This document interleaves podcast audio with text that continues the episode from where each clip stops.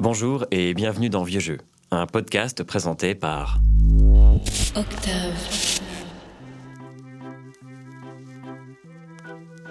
Dans Vieux Jeux, nous croisons les époques et creusons les idées reçues sur un âge pas si reculé. Nous avons invité Martine, Nicole, Marc et Serge à témoigner, à raconter, à partager avec nous leurs sentiments sur des sujets qui n'ont pas pris une ride, et sur d'autres, plus poussiéreux, pour qui le temps a eu raison d'eux.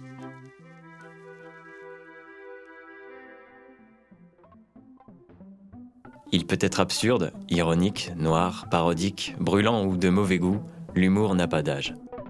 Du XXe siècle, nous nous faisons une idée d'un humour plus décomplexé, où la morale n'avait pas autant de place qu'aujourd'hui. Et c'est le premier thème que nous aborderons car ceux qui en parlent mieux, finalement, sont ceux qui l'ont vécu.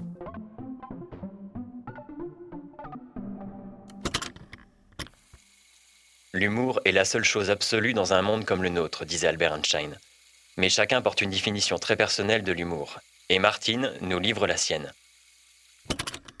Pour moi, l'humour, c'est être capable de rire de soi ou des siens. C'est-à-dire que, je sais pas moi, les, blagues sur les, sur les belles-mères, sur les... j'ai, eu un, premier, premier gendre, le, père d'Alice, avec qui on avait une relation de... Comment Par Internet, et il m'envoyait toutes les blagues de belle-mère qu'il trouvait. La meilleure étant, euh, c'est un mec qui rentre au boulot euh, un lundi, il est couvert de coups de griffes, de bleu, enfin il est dans un état épouvantable, et ses collègues lui disent Mais qu'est-ce qui t'arrive? Oh, non, non, c'est rien, j'ai enterré ma belle-mère samedi. Oui, et alors? Ah oui, mais c'est qu'elle voulait pas. Voilà, c'est pour moi, c'est ça, ce genre de truc, être capable de rire de soi que j'étais sa belle-mère, j'étais pas toute jeune, voilà. Puis les relations entre les gendres et les belles-mères, des fois, c'est pas très facile, voilà. Donc euh, c'est ça pour moi, l'humour, c'est être capable de rire de soi ou de ceux auxquels, de sa catégorie, enfin de voilà, les, les plaisanteries sur les vieux, moi ça me fait beaucoup rire, euh, sauf si c'est insultant, mais mais souvent euh, c'est plus, plus drôle qu'insultant, quoi, voilà. Serge a toujours ri. C'est par son père que la transmission s'est faite. Alors mon père, euh, que l'on appelait Mimile, il s'appelait Émile, à Couture, sur Garonne, était un, champion de l'humour. Il avait fait passer des avions sous le pont suspendu de, Couture. Personne ne l'a cru. Puis un jour, les avions sont passés et tout le monde l'a cru. Et puis il a fait tomber des parachutes dans, à Lille. Lille, c'est toute la boucle de terre immense qu'il y a en aval de Couture jusqu'à jusqu'à Meillan. Et là, euh, les gosses ont couru, les, les, parents ont couru, et les grands-parents aussi, puis euh, il n'y avait pas de parachute. Voilà, ça c'était mon père. Et puis d'autres fois, c'est arrivé que des parachutes sont tombés sur l'île, et là, personne ne l'a cru. Euh, voilà, c'est encore mon père. on avait du mal à savoir, euh, des fois, il plaisantait beaucoup. Et je pense que je, tiens en grande partie ça de, lui, parce que moi-même, je me suis piqué dedans, hein. bien sûr. Non, j'aime bien euh, en, écouter, puis euh, en inventer, à la limite, ça ne me dérange pas. Au contraire, c'est là que... c'est là que ça tisonne bien. Ah, ça me détend, puis ça détend les gens. Oui, il que, faut pas que ce soit un humour euh, à, comment dire, à, à, débiner quelqu'un. Ça, j'ai horreur. Non, non, c'est du humour tout simple, pas à 3 francs 6 sous. Qui, faut pas non plus euh, aller plus, plus haut que son chapeau. Euh. Chez Nicole, l'humour s'est révélé très tôt dans sa vie. On peut dire que ça s'est révélé dès l'enfance. Parce que ça dépend aussi des, parents qu'on a. Mais si on a des parents qui écoutaient à l'époque, euh, enfin en tout cas euh, mon père, euh, des artistes humoristiques de son époque, bon forcément, hein, soit guéridon, il y a des expressions comme ça qui me sont restées. Soit guéridon, dans quelle étagère, c'est très drôle. À l'époque, c'était très très drôle. Donc on a beaucoup beaucoup évolué là-dessus. Donc l'humour, ça, ça a toujours partagé euh, mais ça, c'était une grande preuve pour moi d'intelligence, l'humour. Alors, Ça dépend des, humoristes aussi. En tout cas, il y en a beaucoup en ce moment. Il y en a beaucoup de plus en plus. Il n'y avait pas ça. Il y avait vraiment des, têtes d'affiche tout le temps. Il y avait Fernand Reynaud, il y avait euh, De Vos, peut-être pas un peu plus tard. Mais enfin, ces gens-là avaient un, humour sur lequel euh, des gens sérieux comme mon père, par exemple, riaient. Et ça, pour moi, c'était euh, c'était extraordinaire parce que c'était pas toujours c'est pas qu'il n'était pas drôle, mais enfin, euh, il avait un humour un, peu à l'anglaise, lui, un peu froid. Et donc l'humour, ça fait partie de la vie. Moi, je pense que c'est pas possible de vivre sans, sans avoir d'humour, d'avoir cette, ce recul sur les choses, c'est ça aussi. Et ce, ce besoin de, d'être surpris. L'humour, euh, quand il est bon, enfin, quand il est bon, quand on aime, euh, c'est surprenant. Donc l'humour, pour moi, c'est important. C'est vraiment, c'est quelqu'un qui n'a pas d'humour, c'est triste, c'est triste, c'est on s'ennuie. Euh, la, les gens voient tout en noir quand c'est parce qu'il y a de l'humour vache, bien sûr, l'humour noir, mais c'est pas pareil. C'est il y a quand même une dérision et je vous dis ce détournement euh, des idées comme ça, prendre, on peut dire n'importe quoi avec de l'humour. Enfin, faut que le récepteur, enfin le euh, la personne en face le, réceptionne comme ça aussi. C'est pas toujours le cas.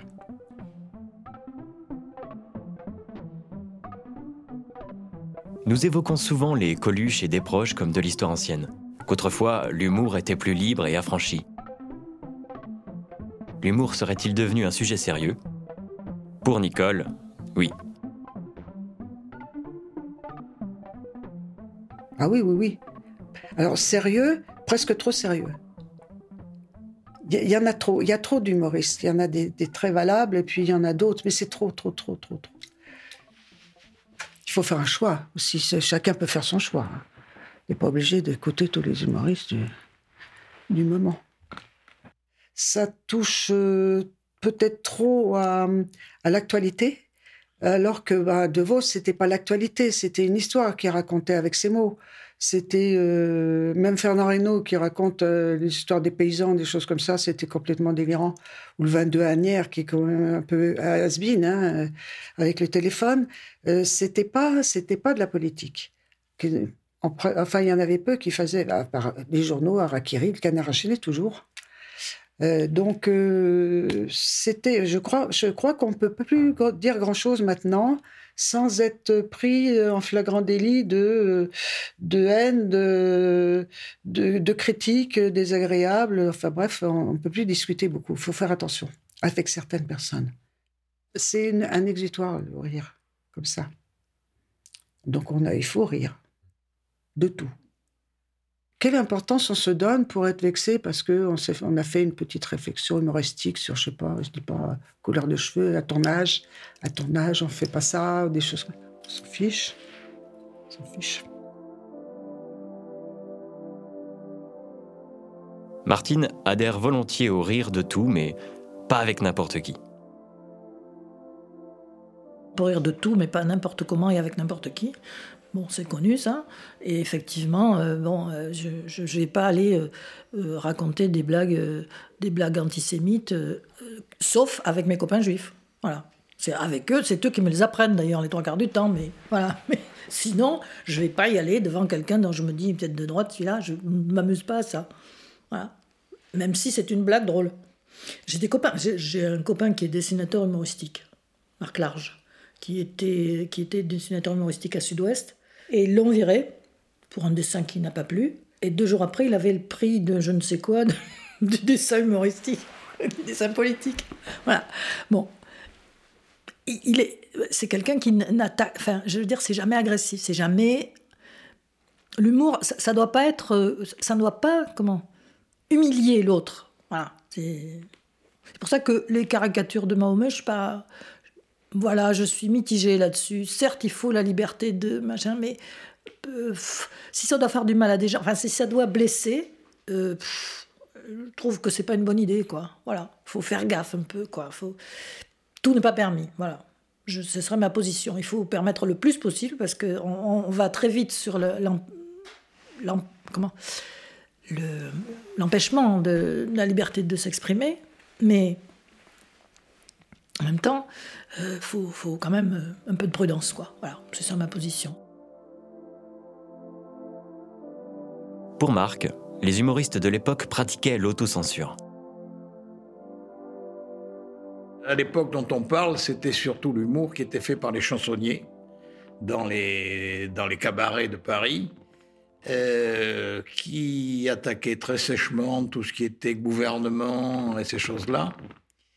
Et puis, mais c'était toujours correct, c'est-à-dire que ce n'était pas grossier, c'était dur, mais au niveau langage, c'était du bon français et c'était euh, c'était amusant à ce moment-là, sauf pour ceux qui étaient, qui étaient les objets de cet humour.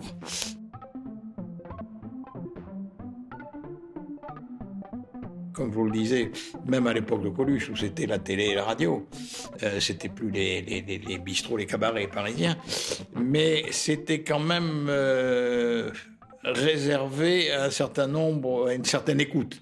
Alors que maintenant, avec les, fameux réseaux sociaux, ça part tous azimuts et les, les humoristes ne peuvent plus euh, organiser notre humour en fonction du public. Or, l'humour, il est très lié à celui qui le dit, mais encore plus à celui qui l'entend. C'est l'humour anglais, par exemple. si vous le faites à un chinois, ça va pas le faire rire. Euh, donc, on perd maintenant la notion du public qui écoute, du fait de cette diffusion. Et c'est ça qui change beaucoup. Il est certain que quand on entendait euh, à l'époque euh, Coluche, on disait il est très vulgaire. Quand je l'entends maintenant, je me dis par rapport à ce qui sort maintenant, je me dis qu'il était d'une discrétion extrême. Voilà. Mais disons qu'il euh, a fait rire notre génération, mais on était un peu sur le recul parce que c'est un des premiers qui est vraiment tombé dans, j'allais dire le populaire, ça veut rien dire, mais un peu dans le vulgaire par rapport aux autres qui étaient quand même dans des petits cabarets, donc réservés à des gens qui avaient un peu de fric pour se les payer, c'était une certaine, euh, un certain niveau de bobo, ce qui n'existait pas encore à l'époque, mais c'était à peu près ce niveau-là. Donc on n'est pas sur le même style que maintenant. Oui, non, c'était, oui, c'était peut-être, alors, c'était peut-être plus libre, mais ils se mettaient eux-mêmes un certain nombre de freins. C'est-à-dire que, euh, bah, hélas, on est dans le, on est dans l'époque où on, sait, avec toutes les histoires des, de Mahomet et de ses caricatures, je pense qu'à cette époque-là, aucun chansonnier n'aurait pensé faire une caricature ni de Mahomet, ni du Christ, ni, ni, ni, de, de, Moïse, si vous voulez. Euh, c'est-à-dire qu'eux-mêmes se censuraient. Nous avons cette image d'un humour malvenu dans le cadre familial d'un foyer morne et silencieux, d'une ambiance plombée par une figure paternelle austère.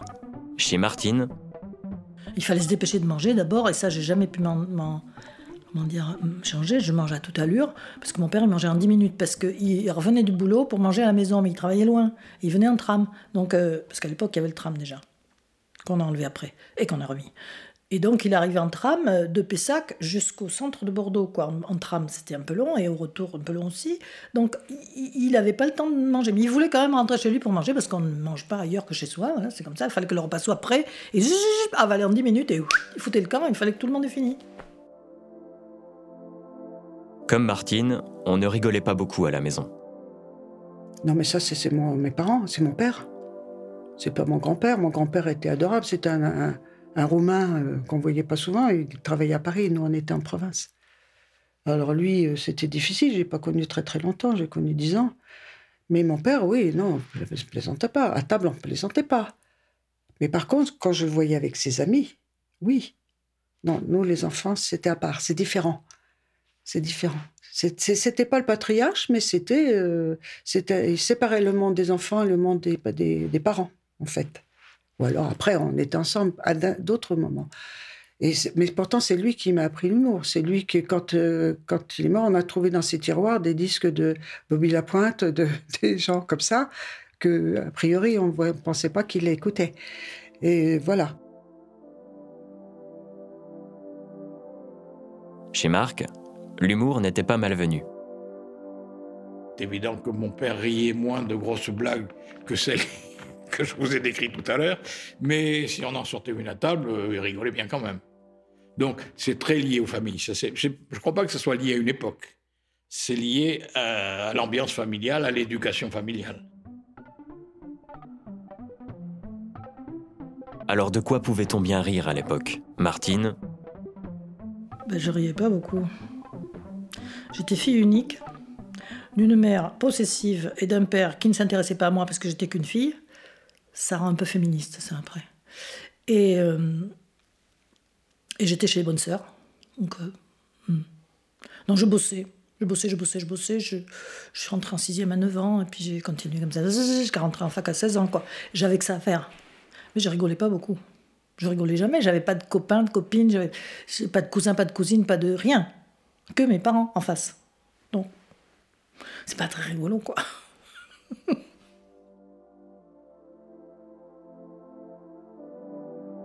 C'est à l'école que Nicole riait le plus souvent. J'étais très sérieuse. J'étais à la campagne hein, aussi. Mais euh, je sais pas de quoi je riais. Je sais que j'ai eu des fous rires, mais euh, oui, c'est en classe, j'avais des fous rires en classe. Je ne sais pas pourquoi. C'est parce que je m'ennuyais quelque part à un moment. Et c'était pas, c'était pas drôle. Ou c'était une attitude peut-être d'un copain ou d'une copine d'ailleurs, c'était des lycées, lycées mixtes. Et ça, ça me faisait rire. Oui, ça, j'ai bien ri. Ça, c'est les filles, euh, c'est les filles rient bêtement comme ça des fous rires. Et moi, j'avais une, mère, quand elle était très âgée, c'était exceptionnel. Elle avait des fous rires encore. Elle faisait un truc idiot, ça la faisait rire aux larmes. Et si on a gardé un petit peu, moi j'ai gardé un peu son caractère. Ce qui me manque, voilà, maintenant, que je ne travaille plus, c'est que j'ai plus un fou rire par jour. C'est plus possible. À moins que vous vous y arriviez, j'aurais gagné mon fou rire. Mais c'est vrai. Il y a une tenue, on se tient, faut pas, alors j'ai heureusement quelques personnes qui, euh, qui ont un peu le même esprit. Pour Serge, l'humour a toujours été au cœur de son enfance et de sa vie. Un remède aujourd'hui.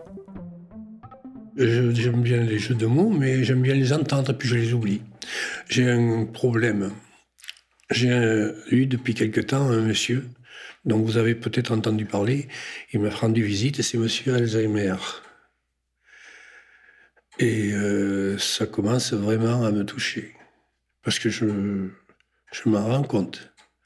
Mais j'ai pas oublié que vous deviez venir aujourd'hui. C'est trop important.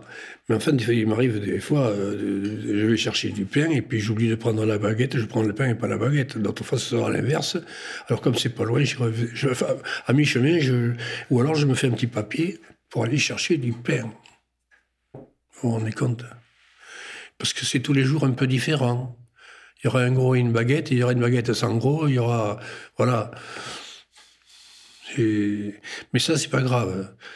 Il y, a, des choses beaucoup plus importantes euh, qui font bondir euh, ma femme. Là, je suis en train de. Je vais me faire un petit papier pour les dates d'anniversaire de mes enfants. J'ai deux filles et un garçon. Parce que je me suis aperçu que j'oublie mes petits-enfants et petites filles garçons et filles. Alors, euh, ça va pas. Je suis leur grand-père. Et ça me fait mal. Je supporte pas. Parce que les gens, ils pensent à moi. Et moi, j'oublie. Alors, c'est pas, c'est pas volontaire, c'est, je suis dans la lune. C'est peut-être pour ça que je fais de l'humour. Pour effacer des choses, pour ne pas penser à, pas avoir une araignée dans la tête, quoi. Mais bon, euh, je vous raconte quelque chose qui est pas. Comment dire C'est pas courant, c'est pas tous les jours, c'est pas tout le temps, c'est pas. Ça fait partie de, de, moi. Si je vous dis tout ce qui va, euh, tout va bien, tout est beau, euh, ça va pas être honnête. Merci de nous avoir écoutés. Vieux jeu, c'est terminé pour aujourd'hui. On se retrouve bientôt et d'ici là, restez branchés sur Octave.